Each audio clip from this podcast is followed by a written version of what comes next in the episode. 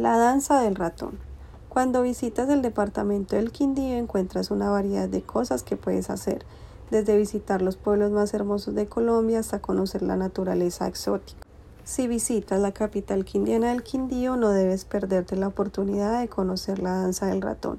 Es un curioso grupo de adultos mayores conformado por cinco hombres que toman diferentes instrumentos y el protagonista de este grupo, el ratón, un hombre de baja estatura, alegre y con mucho sabor, que junto a su esposa bailan al son de la música de esta región. Están ubicados en una de las zonas más concurridas de Armenia, sobre la carrera 14 en su parte peatonal.